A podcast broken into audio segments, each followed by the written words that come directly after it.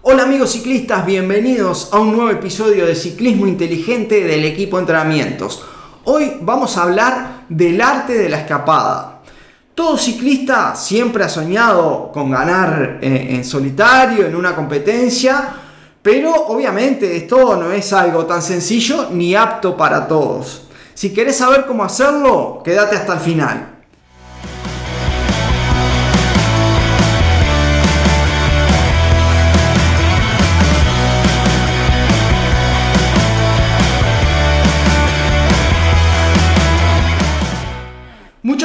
Piensan que en una escapada lo importante es estar en, la escapada que se hace. Pero para estar en la escapada que se hace es necesario tener una muy buena condición física para soportar varios ataques. Porque una escapada no se hace un ataque y se fueron. No, ah, son muchos los ataques y hay que estar en todos para saber, para, tener chance de quedar en la escapada que, que se va a hacer.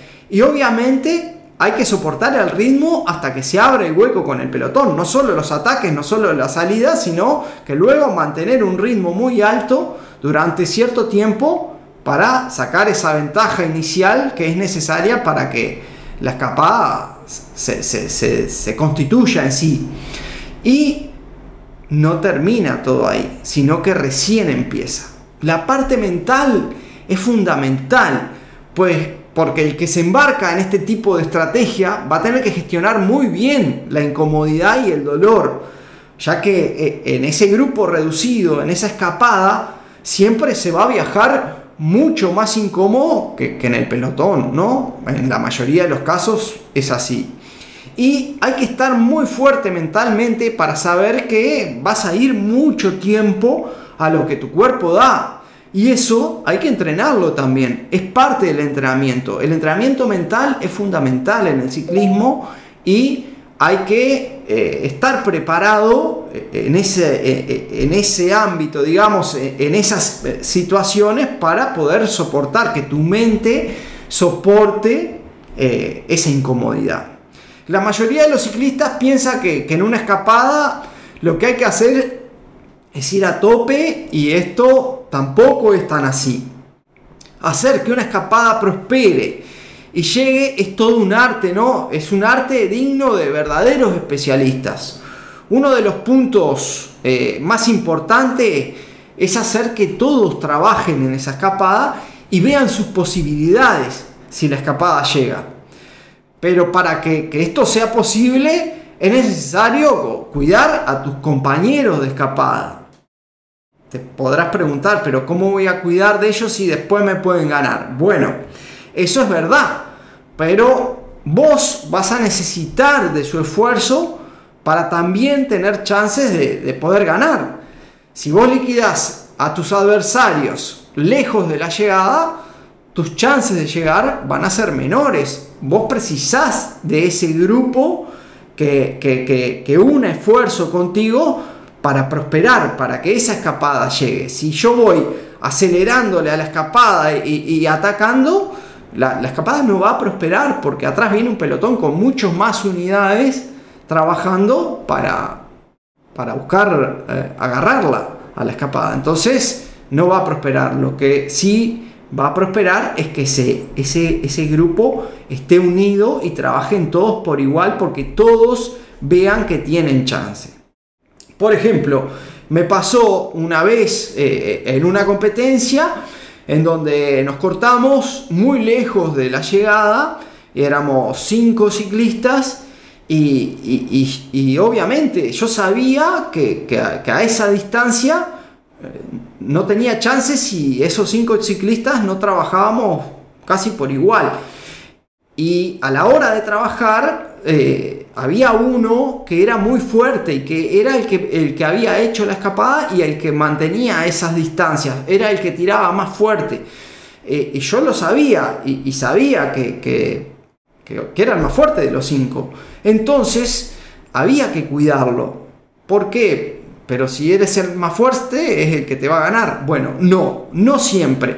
Entonces eh, vi que este, este ciclista no, no, estaba comiendo durante la escapada. Entonces comencé a, darle de, mi habituallamiento para que comiera y pudiera seguir manteniendo esos niveles de fuerza alto para que la escapada siguiera prosperando. Obviamente yo tenía claro que eh, en una parte eh, más cerca de la llegada yo tenía ventaja sobre, sobre el resto de esos escapados, pero necesitaba de ellos. Y esto fue una forma de poder hacer que me llevaran hasta ese punto para lograr después el ataque. Y obviamente eh, sirvió, fue lo que, lo, que hice y, dio su resultado. Pude atacar donde tenía que atacar y me fue bien.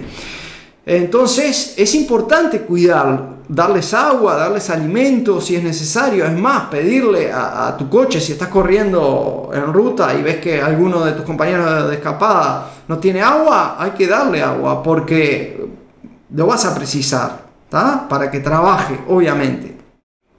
También es importante llevar un ritmo uniforme, sin aceleraciones, que pueda hacer que, un integrante de la escapada eh, se quede hay que llevar a todo hasta el punto en donde vos sabés que vas a atacar y obviamente eh, que esta zona en donde tú tengas ventaja sobre el resto, que puede ser una subida, puede ser un trillo, puede ser un descenso, esté una distancia de, la llegada que vos sabés que podés soportar tu intensidad máxima para, para llegar en solitario, ¿no? Tampoco puede ser a, 50 kilómetros, solo que seas un gran pasista y bueno, y estés dispuesto a mantener ese esfuerzo máximo durante 50 kilómetros. Cuando la escapada es muy larga, es importante también tener momentos de recuperación durante la escapada. O sea, que, esos momentos de recuperación sirvan para guardar energía para, para la última parte.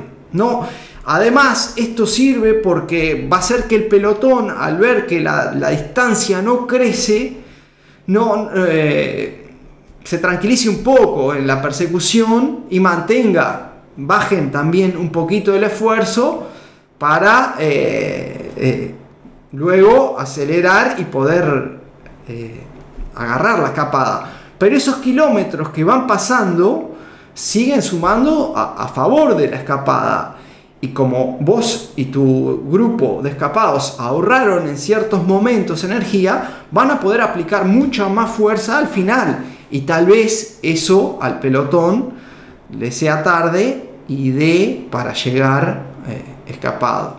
Así que bueno, si te gustó este episodio, compartilo con tus amigos ciclistas, que esto nos ayuda mucho para seguir creando contenido. Y si necesitas ayuda con tus entrenamientos, no dudes en escribirnos al más 598-92347-750 para comenzar a entrenar con el equipo. Nos vemos en el próximo episodio.